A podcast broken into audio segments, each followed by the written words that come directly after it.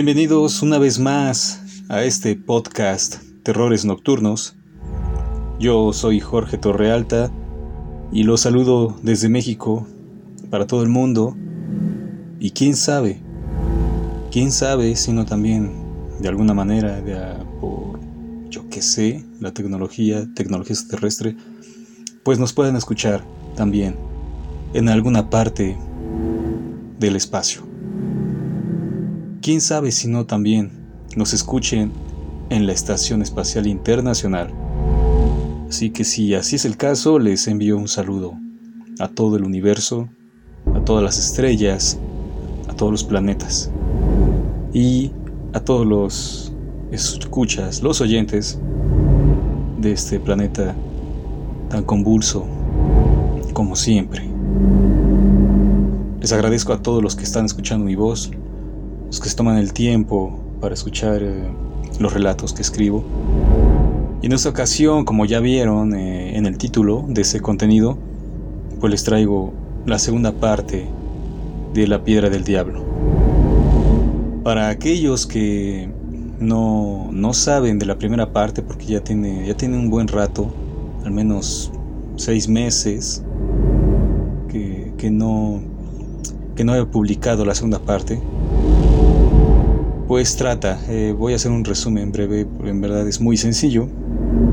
Una pirámide radicada, hallada aquí en la ciudad de Puebla, desde donde se transmite Terrores Nocturnos, en la colonia La Resurrección, la Junta Auxiliar, La Resurrección, creo, creo que sí, pero se llama La Resurrección, está en los límites de Puebla y por supuesto está inspirado en hechos reales eh, este contenido porque en, esta zona de Puebla, en esta zona periférica de Puebla, se encuentra en verdad una zona arqueológica que está abandonada, está grafiteada.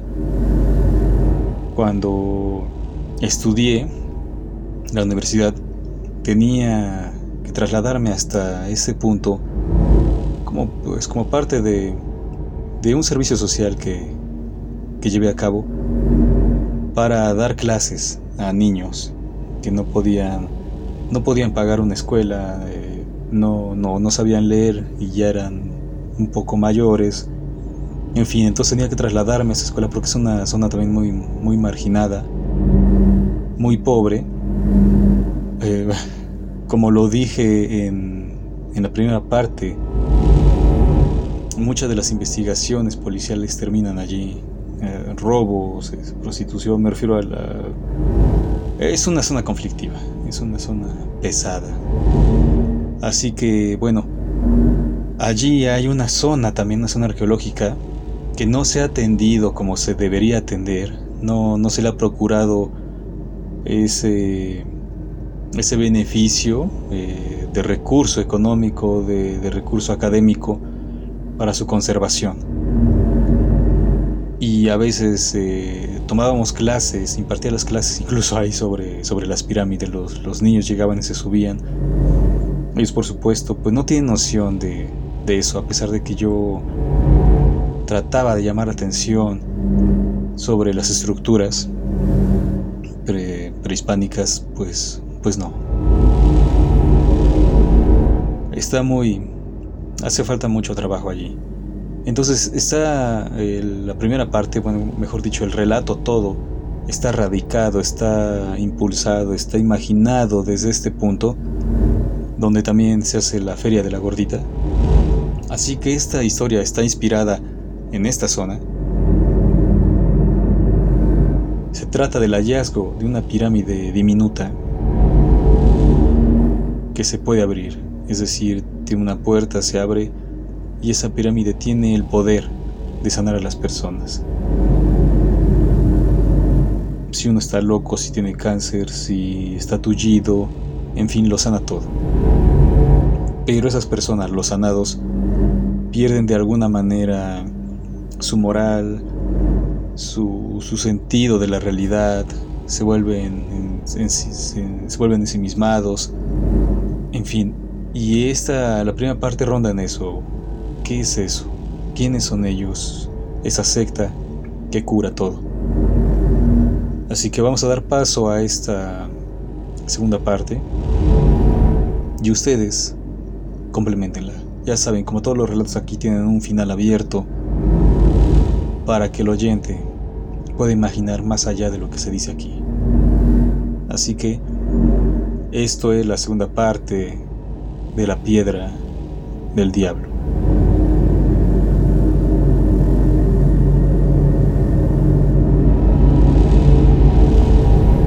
La nota, pensó el reportero, era poderosa.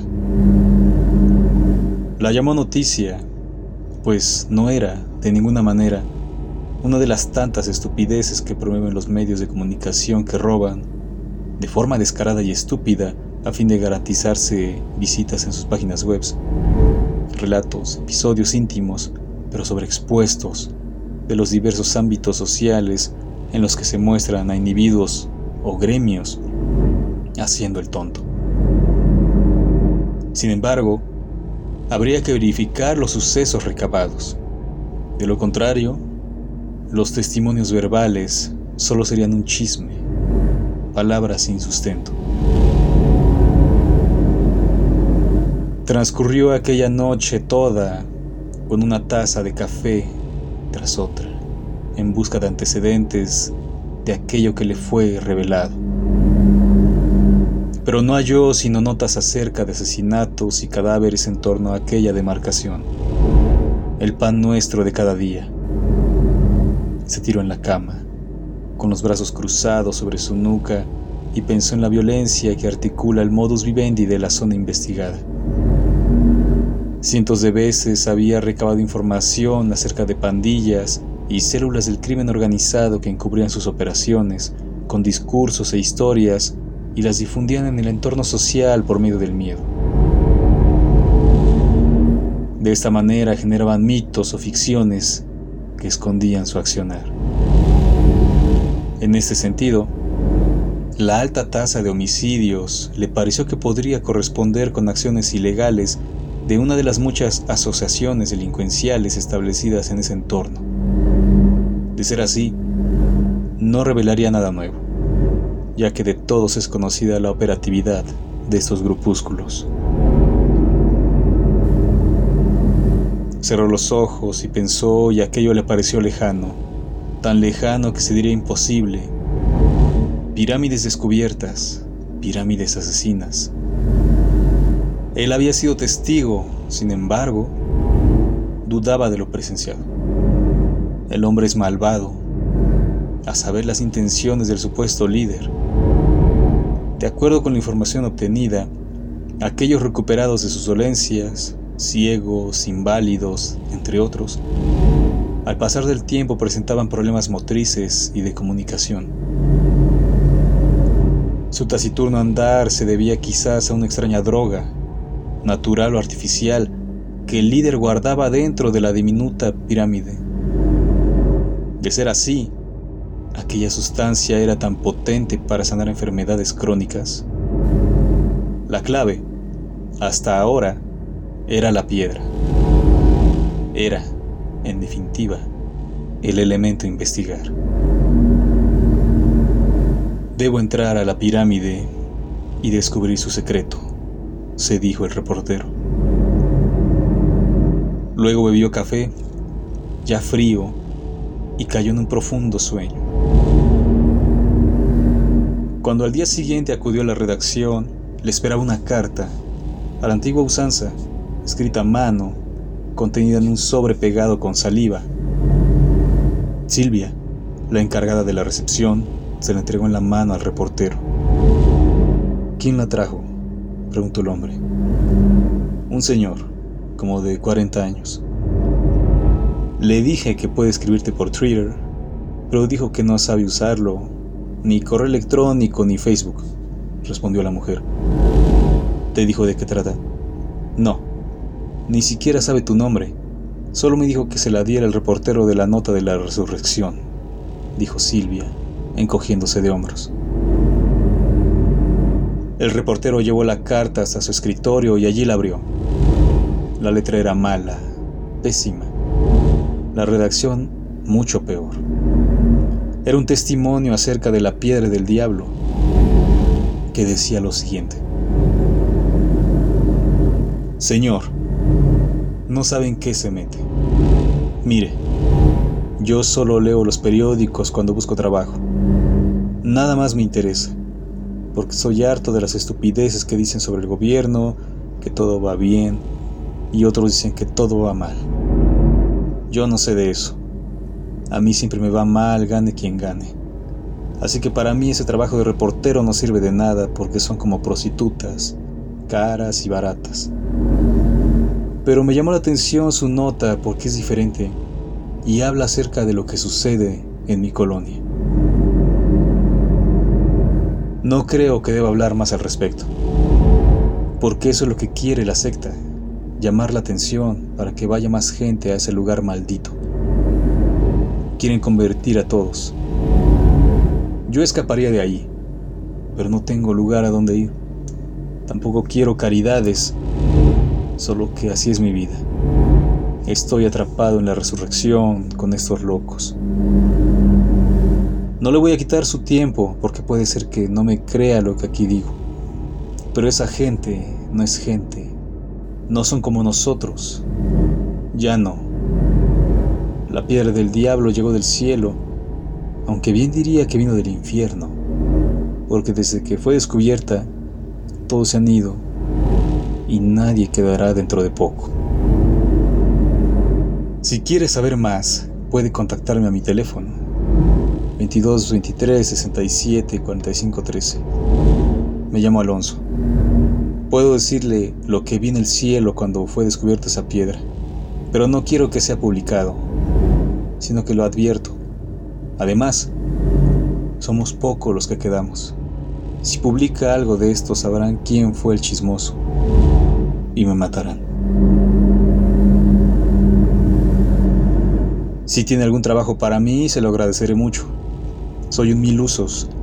Puedo ser incluso de trapecista y domador de leones, pero se me da mejor la albañilería y la plomería. El reportero se rascó la barbilla. No sabía qué pensar. La carta no decía mucho y hace un par de días su baño estaba tapado y manaba una pestilencia constante. Podía ocupar los servicios del hombre y entrevistarlo al mismo tiempo. De esa manera no perdería tiempo y su baño estaría limpio. Una pirámide que vino del espacio, se dijo el reportero, mientras jugueteaba el celular entre sus dedos. Suena a locura. Suena a una historia espectacular. Poco después contactó al sujeto y le pidió que fuera a su casa para reparar el baño. Hacía días que no lo usaba y tenía que orinar en la coladera del patio, por lo cual comenzaba a oler a vagabundo por todas partes. Y es mejor no hablar de dónde evacuaba el vientre.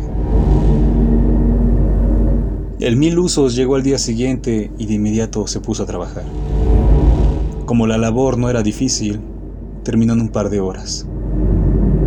Para entonces el reportero había ordenado tacos y una Coca-Cola gigante, y ambos se sentaron en el comedor a disfrutar de los alimentos, pero sobre todo a escuchar lo que tenía que decir sobre la pirámide. En tu nota dices que la pirámide... Piedra del diablo, jefe. Yo no sé de cosas egipcias, allá le llamamos piedra del diablo. Interrumpió el macuarro. De acuerdo, esa cosa. ¿Vino del cielo? inquirió el periodista. Así es, Mai. De allí mero vino. Explícate. ¿Cómo sucedió? ¿Cuándo? ¿Cómo viste que cayó? En fin. Fue hace como un año. Volví a casa con unas cervezas encima y... Espera. ¿Viste que la pirámide cayó del cielo cuando estabas borracho? Sí. Y al ver eso se me quitó la borrachera. Oiga, lo, lo que vi es real. Esa cosa vino del cielo o del espacio. No sé. Escuche. No me pagó por contarle esto, sino por el baño, así que solo presta atención. Aquella noche volví a casa por el lado del campo, donde se reúne la secta. Era cerca de la medianoche cuando escuché una explosión en el cielo. Todo se iluminó por un momento, como si fuera de día. Luego vi caer esa cosa. Parecía una piedra envuelta en llamas. Pensé que era un meteorito, así que corrí hacia donde iba cayendo. Creí que tendría algo de valor que pudiera vender. Cuando estuvo más cerca vi la forma piramidal de la cosa, así que pensé que tendría mucho más valor. Y cayó, de pie, vertical, derecha. Corrí tan rápido como pude. No estaba tan lejos. Pero esa piedra de pronto fue succionada por la tierra. Lento fue desapareciendo. Llegué hasta el punto, toqué la piedra, en un intento por evitar que se hundiera, y esta brilló y quedé pegado a la cosa. Tuve miedo porque no podía despegarme y esa cosa me enterraría con ella. Mis pies comenzaban a hundirse, así que jalé y jalé y pude de milagro separarme, pero me quedé ahí, sin fuerzas, hasta que la piedra desapareció. Tuve mucho miedo, así que aún sin fuerzas, me arrastré para alejarme del sitio. Crucé el campo a rastras hasta que unas personas me ayudaron. Tuve que decir que me habían asaltado, pues no me creerían lo que vi. Tres días estuve en cama, sin fuerzas, sin comer y apenas beber agua con popotes.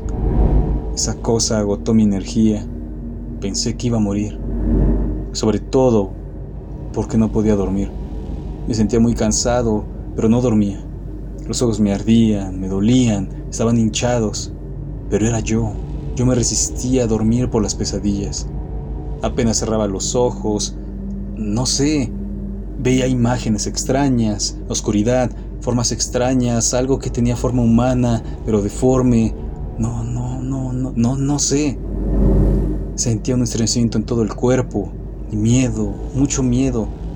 Diría que lo que veía en mis sueños intentaba, no sé, poseerme. Una imagen recurrente era la pirámide. Emergía de la tierra, luego esa cosa se abría y una luz cubría todo. De pronto un día desperté. Supongo que dormí, o imaginé que dormí, o soñé que dormí sin dormir. Al cuarto día por fin me levanté para ir al baño. Apenas me unas gotas a punto de la sangre. Luego me vestí y acudí hasta el punto. Sentía que debía ir, que había algo para mí. Así como ve, no era nada. Esa cosa casi me mata. Cuando me vi al espejo luego de tres días era un esqueleto. Mi imagen me dio horror. La piel me colgaba mis ojos estaban hundidos. El cabello se caía con solo pasar la mano sobre mi cabeza y no podía hablar. Estaba muy deshidratado. Y el frío. Tenía mucho frío. Era verano y yo me congelaba. Salí en busca de la pirámide con cinco suéteres y dos chamarras. Parecía un vagabundo. Cuando llegué al punto de la caída solo encontré un cuadrado perfecto donde se perdió la roca, como si se hubiera incendiado esa parte. Apenas puse la mano sobre la tierra, varias de esas imágenes acudieron a mi mente. Eran violetas, como golpes, como amenazas. Los ojos se me pusieron rojos y comenzaron a doler, así que me largué de ahí.